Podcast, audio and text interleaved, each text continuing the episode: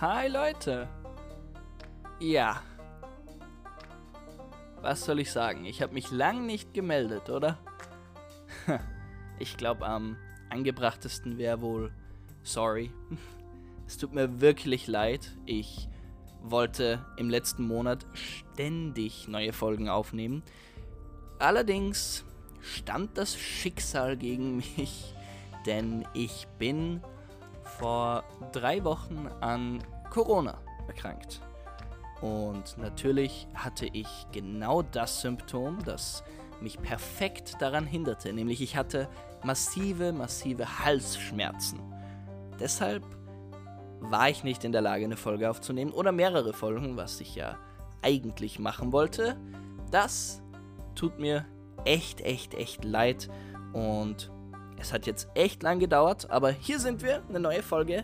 Ich bin motiviert, ich hoffe, ihr seid es auch und wir lassen uns davon jetzt einfach nicht unterkriegen. Das war so ein kleiner Break dazwischen, aber wir gehen es jetzt einfach wieder frisch an mit einem neuen Topic und und wir machen es einfach, okay? Wir machen es einfach mit einer neuen Folge von D&D und RPGs und es soll heute mal wieder, denn es gab noch nichts anderes, um D&D gehen.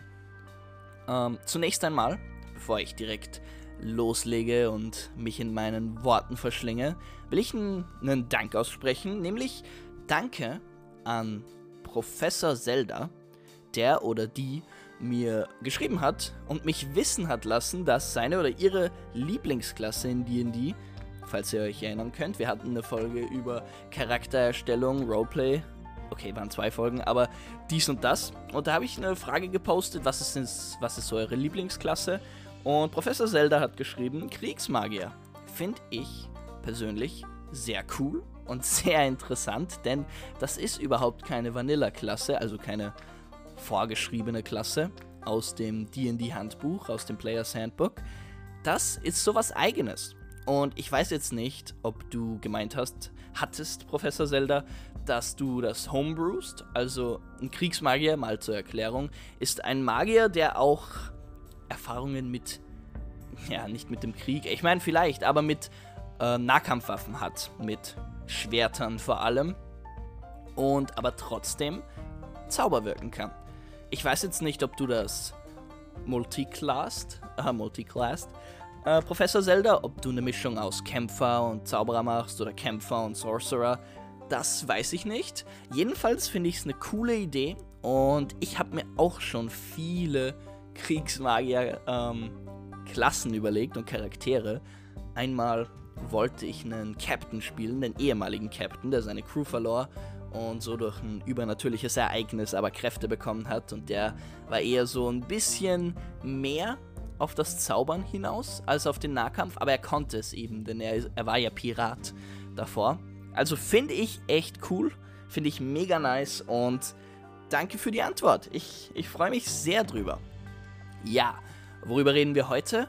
Heute geht es ums Selbstdesignen. Wir hatten ja schon viel übers Selbstschreiben und, und die Rücksichtsnahme auf die Spieler, wenn man selbst DM ist. Aber heute soll es darum gehen, geben. Ja, heute soll es darum gehen, selbst Dinge zu designen. Und zwar Waffen oder Magic Items, äh, Monster und ja, auch Rätsel. Wie mache ich das, wenn ich das noch nie getan habe? Oh Gott, Hilfe. Nun, es sei gesagt, dass das Spiel gameplay-technisch zu designen und die Welt zu schreiben ganz unterschiedliche Sachen sind. Und da muss man auch schon, also das muss man auch schon offen und ehrlich sagen, das ist nicht immer einfach für den DM, denn wie gesagt, es ist grundlegend verschieden. Wenn man jetzt ein Rätsel designen will, bringt es mir vielleicht, okay, vielleicht beim Rätsel noch, bringt es mir vielleicht etwas, wenn ich weiß, wie die Welt aufgebaut ist. Aber es hilft mir eben nicht, wenn ich ein Rätsel formulieren will, wenn ich das gameplay technisch designen will. Also möchte ich heute vielleicht ein bisschen eine Stütze sein und euch mal wieder sagen, hey, es ist nicht so schwer, wie man denkt. Man muss es sich nur einfach machen. Zunächst eine gute Übung. Macht euch vertraut mit Rätseln, mit Items, mit Monstern, mit was auch immer. Ihr könnt, natürlich, wenn ihr D&D spielt, habt ihr wahrscheinlich ein Monster Manual. Da kriegt man schon gute Inspirationen für Monster. Also da sind schon hunderte Monster drin, die sind vorgefertigt und die sind auch ziemlich cool gemacht.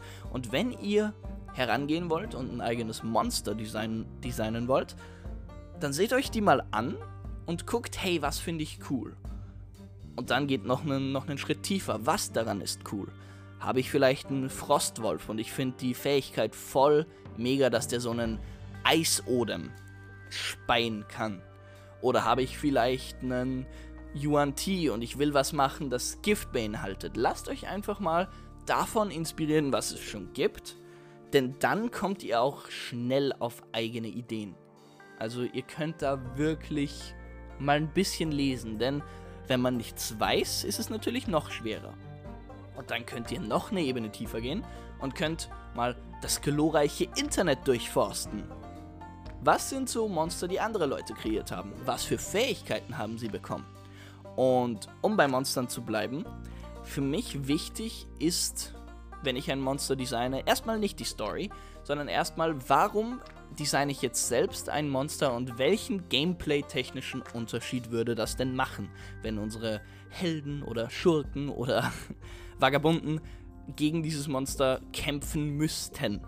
Nun, ich mag es nicht, Standard Minions, sage ich jetzt mal, zu designen. Also sowas wie äh, Standard Goblins, Standard Kobolde, die vielleicht 20 Trefferpunkte haben oder weniger und ein bisschen angreifen können. Das kann man sogar improvisieren, wage ich zu behaupten, denn das ist nichts wirklich, was, was die Leute erstens mental und für den Kampf fordert. Denn wenn da so ein Reskin ist, basically, von einem Kobold, der halt anders aussieht, ja, war das halt ein schwacher Gegner und man geht weiter. Aber wenn man wirklich so einen, ja, so einen bleibenden Eindruck hinterlassen möchte mit einem Monster, dann muss das, es muss nicht unbedingt bedrohlich sein. Das will ich damit nicht sagen. Es muss aber besondere Qualitäten haben. Fähigkeiten, die vielleicht ein Monster, das sie bisher bekämpft haben, äh, noch nicht hatte. Und zwar will ich da mit euch eine kleine Übung machen von, das ist kein Monster, aber einem Gegner, den ich letztens erst designt habe für meine, meine laufende Kampagne für Hofeld. Vielleicht rede ich mal in einem anderen Podcast darüber. Und zwar ist das in diesem Fall, ich wollte irgendeinen Magier. Ich habe aber gemerkt, jedes Mal, wenn ich denen Magier vor die Füße werfe, sind die in so ein, zwei Runden tot. Denn Magier haben nicht viel Trefferpunkte. Und ja, sie teilen aber dafür gut aus. Also habe ich mir gedacht, okay, ich muss irgendwie einen Magier schaffen, der meine Party herausfordert. Dann wollte ich was mit Elementen machen. Ich dachte mir, boah, cool, so elementare Magier will ich ein bisschen verteilen über meine Story. Und einer von denen ist halt in der Story zum Bösen gewechselt, zur anderen Seite rübergesprungen. Und das ist ein Feuermagier gewesen. Hab ihn ganz kreativ Magnus getauft und ich hatte schon eine Idee, wie er sich in die Story einbringen würde. Und das war ganz cool. So, was macht er jetzt gameplay-technisch? A. Das ganz offensichtlichste Mal wie viele Trefferpunkte soll der haben? Hm, okay, ich will, dass er fordernd ist, ich will aber nicht, äh, nicht sehen, okay, vielleicht nicht zu overpowered, dann sehe ich einfach mal ins Monster Manual.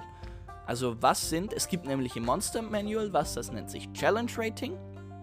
Und das sind so, ist nicht immer korrekt, ich werde mich nicht immer daran halten, aber das sind so Vorgaben für wenn äh, wenn eure Spieler ein gewisses Level haben, wird dieses Monster empfohlen. Denn das könnten sie in einem realistischen Kampf besiegen, ohne dass es unfair für beide Seiten wäre. Da sei gesagt, das Challenge-Rating stimmt wirklich nicht immer. Also ihr müsst euch wirklich nicht zu sehr darauf verlassen, aber es ist ein guter Anhaltspunkt, denn da seht ihr euch einfach mal die HP oder die Trefferpunkte von den verschiedenen Monstern an und denkt, okay, okay, das macht Sinn, die verteile ich mal. Gut, hat man das, geht man an den nächsten logischen Schritt, die Rüstungsklasse. Soll das ein Gegner sein, der leicht zu treffen ist? Große Gegner sind meistens leicht zu treffen, haben dafür aber mehr Trefferpunkte. Und kleine Gegner sind in der Regel schwerer zu treffen. Ich habe mich für diesen Magier entschieden, okay, die annihilieren die, den bestimmt, wenn der so eine Rüstungsklasse von 12 hat, habe ich gesagt, ich gebe dir eine besondere verfluchte Rüstung, die der trägt, die ihm quasi Stärke gibt, aber er ist dafür stumm. Er kann dafür nicht sprechen und er ist quasi nur eine Marionette. Und dann habe ich ihm eben so eine verfluchte Magierrüstung gegeben und habe seine Rüstungsklasse dafür auf 16 gehoben, wenn er eigentlich eine 13 hätte. Da habe ich mir gedacht, okay, das können die leicht überbieten, auch wenn sie zaubern, aber es ist schon mal nicht so leicht zu treffen. Ich will es ja auch nicht unfair machen. Wenn ich dem jetzt eine Rüstungsklasse von 30 gebe, wird er ja nie getroffen. Umgekehrt, wenn ich ihm seine 13 gelassen hätte, hätte es sein können, dass er einfach zack und weg gewesen wäre. So, das sind mal die einfachsten Schritte, würde ich behaupten. Also Rüstungsklasse und HP, hat man das geschafft. Was soll euer Gegner können, euer Monster können? Das ist dann die schwierige Frage. Teilt es euch auf. Teilt es euch wirklich auf, so wie die Spieler auch handeln können. Die Spieler, die Spieler haben nämlich im Kampf eine Aktion, eine Bonusaktion und eine Reaktion. Was ist eine Aktion? Eine Aktion ist, äh, und Movement natürlich. Eine Aktion ist der Hauptbestandteil eines Turns. Wenn jemand dran ist, ist die Aktion das größte unter Anführungszeichen, was man vermutlich tun wird. Viele Aktionen beinhalten Angreifen oder Zauber wirken oder, äh, oder einen Trank trinken. Das sind so Aktionen. Und dann habe ich mir überlegt, okay, Zauber. Er braucht unbedingt Feuerzauber. Also habe ich ihm ein paar Feuerzauber gegeben. Fireball. Dann habe ich ihm was gegeben, das, äh, das, das lässt Gegner Feuer bluten. Das hieß, glaube ich, äh, ich glaube, das heißt einfach Feuerblut. Äh, dann habe ich ihm was gegeben, das heißt Eile. Manche von diesen stehen stehen schon im Players Handbook, andere habe ich erfunden. Ich dachte mir, was wären coole Fähigkeiten für einen Feuermagier? Ich dachte mir, so eine Feuerpeitsche klingt doch cool, wenn der einfach so eine Feuerpeitsche beschwören könnte und dann vielleicht einen von den Spielern zu sich ziehen könnte. Und dann hat er noch eine Nahkampf-Feuerattacke, die nochmal zusätzlichen Schaden macht. Also die würde auf Distanz quasi nur halb so viel Damage machen, aber wenn er einen Gegner in dem Fall, einen Spieler Feuer whippen kann mit einer Feuerpeitsche, dann macht das noch mehr Schaden. Und so geht man Ideen in seinem Kopf durch. Ja, was wäre cool, was wäre cool. Und vielleicht muss man das gar nicht machen. Vielleicht nimmt man sich einfach ein Monster und sagt, okay, das beißt und der Biss kann vergiften. Zusätzlich hat es vielleicht noch eine lange Zunge und kann sich vergraben. Und das war's dann. Aber das ist okay. Es müssen nicht 30 Dinge sein solange ihr eine Grundidee habt, die wirklich cool für euch ist und wo ihr euch denkt, ja, da habe ich Bock drauf, das, das wird ein, cool, ein cooler Kampf.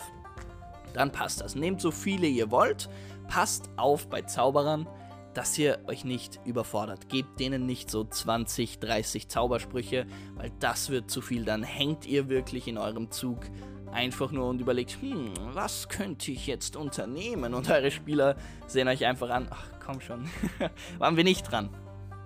Also gebt denen nicht zu viel, aber ich habe mich für meinen Feuermagier entschieden und der kann für seine Aktionen, kann der einen Feuerball werfen, er kann seine Feuerpeitsche machen, er kann die Gegner Feuer bluten lassen, das sind seine Hauptzaubersprüche. Und dann bin ich weitergegangen zur Bonusaktion. Nun, ich dachte mir für diesen bestimmten Kampf, okay, es wäre cool, wenn er noch so Akolyten bei sich hätte, so Feuermagier-Schüler quasi. Also habe ich mir gesagt, okay, der hat drei so Feuerschüler mit im Kampf. Und dann dachte ich mir, wie könnte er mit denen vielleicht interagieren? Klar, er ist ihr Befehlshaber und sie werden ihn nach Rat fragen und nach Befehlen fragen, aber ich möchte, dass er mit seiner Bonusaktion irgendwie mit ihnen interagieren kann. Denn eine Bonusaktion ist meistens eh kein Riesen-Damage-Spell. Kein Riesen-Damage-Zauber. Also habe ich gesagt, okay, als Bonusaktion kann er seine Kollegen, seine Akolyten, hasten. Hasten heißt nichts anderes wie Eile verleihen.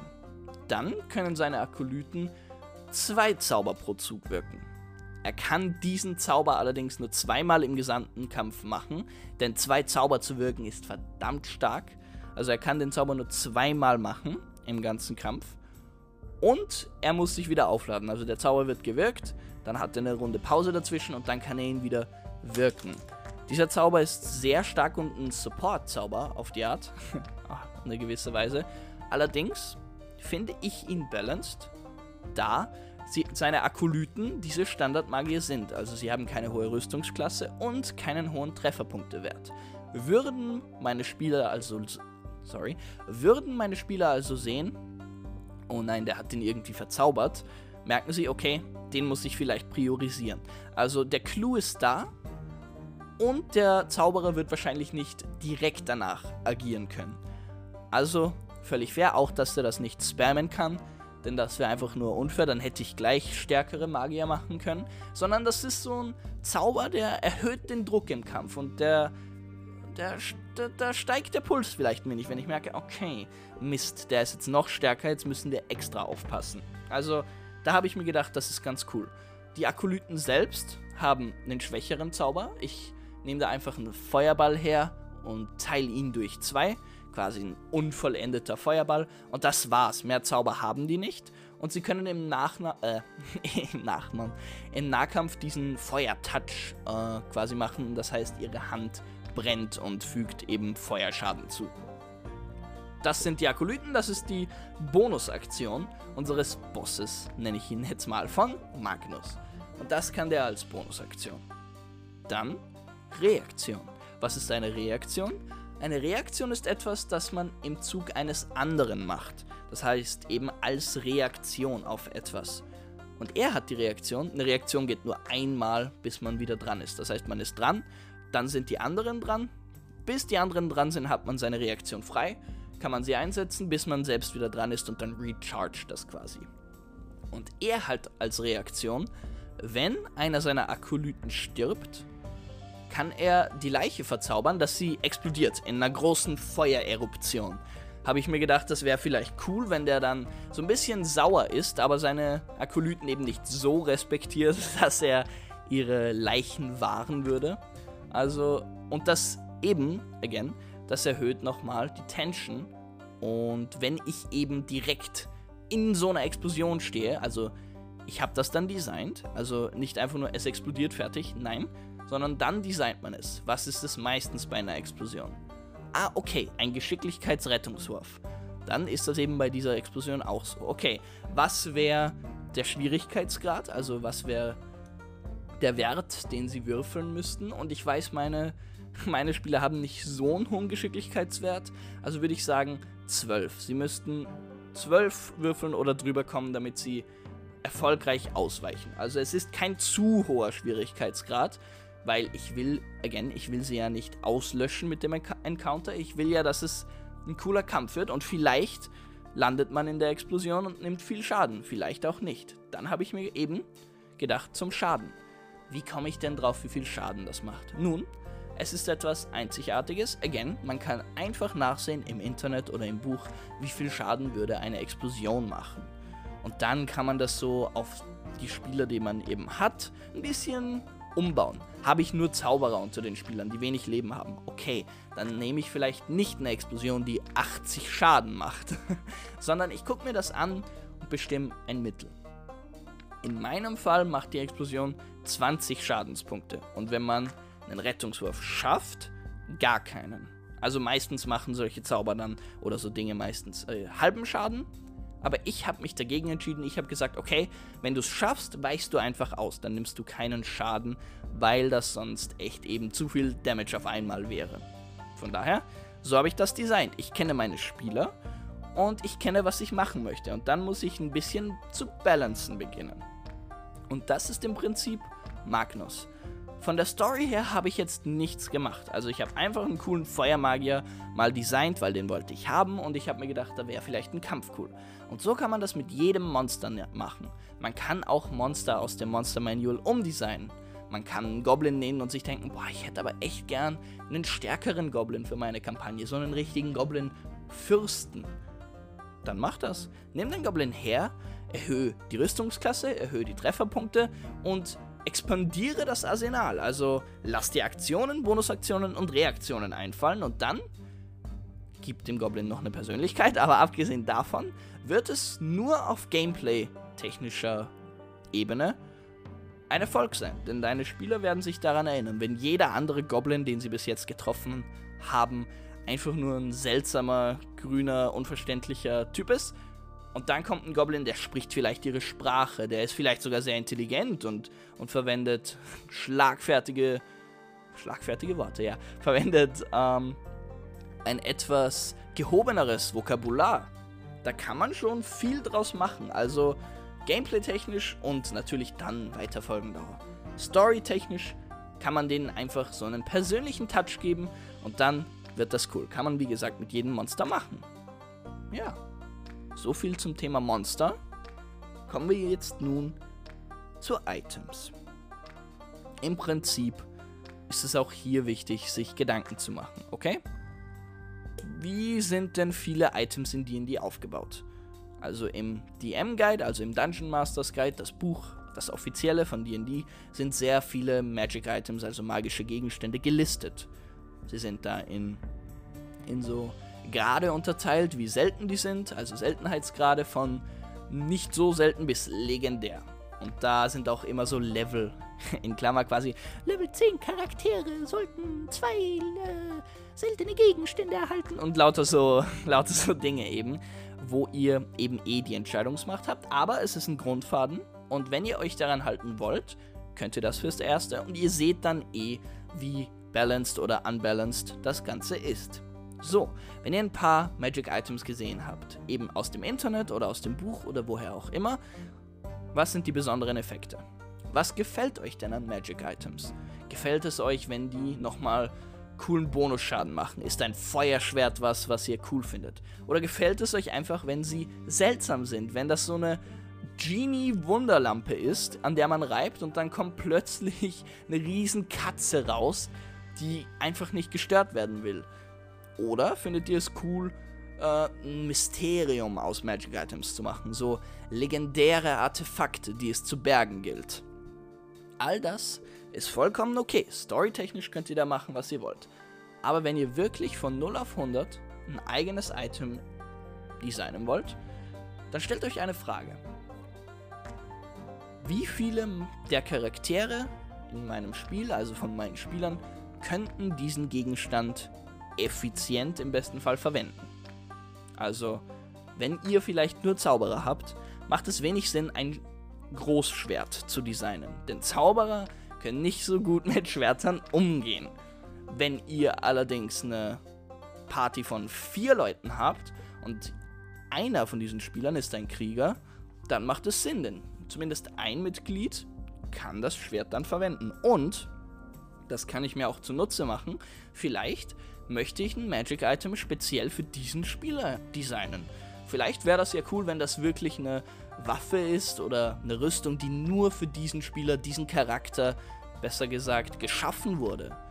Ist es vielleicht ein Schwert, das von dem Großvater eines Spielers hinterlassen wurde? Ist es vielleicht eine Rüstung, die schon von den Ahnen dieser Person getragen wurde? All das könnt ihr euch durch den Kopf gehen lassen und dann kommen dir Ideen von alleine. Wenn ihr eine Idee habt, boah, ja, mein Spieler ist Druide, da wäre es vielleicht cool, wenn das so ein tierisches Theme hat. Wenn das so eine, eine Bärenrüstung oder sowas wäre cool. Und dann geht der Gedankenprozess eh los. Okay, was, was könnte man äh, von einem Bären übernehmen? Okay, die Rüstung erhöht die Stärke des Charakters zusätzlich zur Rüstungsklasse. Okay, durch die Rüstung kann der Charakter mit Tieren sprechen. Oder, wenn wir beim Schwert bleiben vom Krieger, okay, der Krieger hat ein Problem mit Elfen. Also Elfen kann dieser Spieler nicht ausstehen. Dann macht das Schwert vielleicht Bonusschaden gegen Elfen. Vielleicht aber auch, und das steht auch im DM-Guide, ist der Gegenstand ja verflucht. Vielleicht lebt ein Dämon in dem Gegenstand. Oder vielleicht ist es ein Gegenstand, der eine eigene Persönlichkeit hat. Wie werden die Spieler dann beeinflusst von diesem Gegenstand? Und werden sie resistieren können? Also werden sie es schaffen, den Gegenstand loszuwerden, bevor es wirklich schädlich für sie ist? Das sind so coole Fragen. Und wenn ihr dann eine coole Idee habt, kommen die Stats und so von allein. Denn ihr wisst ja, wie Standardschwerter sind, wie viel Schaden die machen, wie viel Schaden Standardbögen machen. Das könnt ihr dann alles so anpassen, dass es eben cool ist.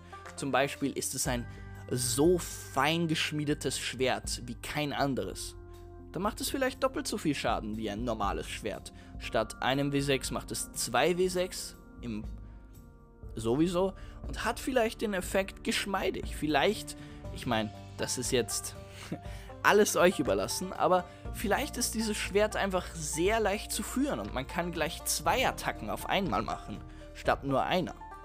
Das kommt dann alles von allein. Oder habe ich einen Umhang, der mich magieaffiner macht? Gibt mir vielleicht Resistenz gegen magische Angriffe, der, weil er eine, einen ab, ableitenden Schirm hat oder so. All das sind Gedanken, die euch in den Kopf kommen, wenn ihr eine Grundidee habt. Glaubt mir. Und dann schreibt es auf. Es ist wichtig beim Magic Items Designen, schreibt es auf, denn eure Spieler werden es wissen wollen. Ihr könnt ihnen einen Zettel geben, eine Datei schicken oder ihr sagt ihnen einfach, was der Gegenstand kann und sie schreiben es sich auf, denn es ist einfach wichtig zu wissen, ja, was der Gegenstand kann als Spieler. Und so gesehen finde ich eigentlich Items zu designen mit am einfachsten, wenn ich so von der designtechnischen Ebene denke. So, wir gehen noch einen Schritt weiter und denken an die Welt, die ihr vielleicht geschaffen habt, vielleicht aber auch nicht. Und ihr wollt natürlich Dungeons haben. Ihr wollt natürlich Geheimräume haben. Ihr wollt Rätsel haben, die sich in eurer Welt verbergen. Tja, euch fällt aber nichts ein. Nun, ich habe hier die Lösung. Klaut einfach. Denn Rätsel zu designen kann ein langer Prozess sein.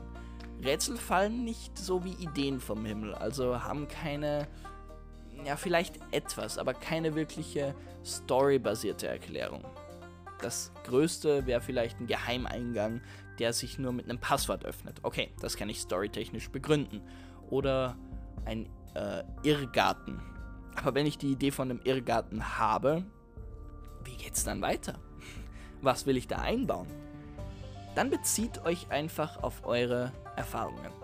Habt ihr mal ein Spiel gespielt, ein Videospiel, wo ein richtig cooles Rätsel vorkam? Habt ihr ein Buch gelesen? Ja, Herr der Ringe, sprich Freund und tritt ein. Sowas zum Beispiel. Wollt ihr ein Worträtsel machen? Wollt ihr ein Rätsel machen, das Geschick erfordert? Darüber macht ihr euch zuerst Gedanken. Was für eine Art Rätsel will ich einbauen? Oder was für eine Art versteckten Raum oder versteckte Ebene möchte ich verwenden. Eben wenn es die Geheimtür ist. Wo soll die sein? Ja. Und dann gibt noch so einen kleinen Touch. Denn eure Spieler haben sich die Charaktere nicht ohne Grund ausgesucht. Vielleicht hat ein Charakter, ein Charakter, sorry, vielleicht hat ein Charakter unter euren Spielern ja eine hohe Auffassungsgabe und bemerkt vielleicht eine Falltür vor den anderen Spielern und macht sie darauf aufmerksam. Vielleicht ist ein geschickter Spieler, also ein geschickter Charakter unter ihnen und kann leicht über eine Fallgrube hüpfen. Die anderen Charaktere aber nicht. Dann muss sich was einfallen gelassen werden. Und wenn ihr ein Wortspiel nehmt oder ein generelles Rätsel, eben sprich Freund und tritt ein, dann macht euch Gedanken zur Welt und münzt vielleicht ein Rätsel, das ihr kennt, um. Nehmen wir vielleicht gleich dieses Beispiel her und sagen wir, ihr habt eine Welt, wo Drachen die Haupteinwohner sind. Also Drachen gibt es überall, sie gehen von Ort zu Ort und die Seltenheit unter den Bewohnern sind aber Menschen. Menschen sind quasi fast ausgestorben. Und ihr habt eben diese Tür und es steht in der Sprache der Menschen, sprich Freund und tritt ein. Das ist ein bisschen zu viel noch angelehnt. Das müssen wir noch ein bisschen umbauen, dass es in die Welt passt. Also, was nehmen wir? Machen wir keine Tür, machen wir ein drakonischer Flügel, der eine Höhle verdeckt. Okay, das ist schon mal cool. Und was nehmen wir jetzt für ein Rätsel? Sprich, Freund und tritt eine, so ausgelutscht. Vielleicht spricht die Sprache jener, die es nicht mehr gibt. Dann wird ein aufmerksamer Spieler gleich sagen, ah, ja, das müssen die Menschen sein, denn die Menschen sind hier fast ausgestorben und da, da, da, da, da, kann direkt loslegen. Wenn man aber nicht genau zugehört hat, äh, puh, was machen wir jetzt? Und es liegt dann an euch, kann man dieses Rätsel umgehen? Können die Spieler sagen, hey, ich tritt diesen Flügel einfach ein? Mein Tipp wäre ja, macht es halt schwierig, aber ja, prinzipiell sollte man nicht zu viel nicht erlauben, außer die absurdesten Dinge. Also, wenn jetzt jemand kommt mit, okay, ich, ich fliege einfach in einen kleinen Spalt oder keine Ahnung, mir fällt gerade nichts Absurderes ein, dann hab keine Angst, auch mal Nein zu sagen. Aber grundsätzlich, wenn die Spieler eine wirklich coole Idee haben, die auch funktionieren könnte, sagt nicht einfach, ah, ich habe da so ein cooles Rätsel, sondern nein, lasst sie machen.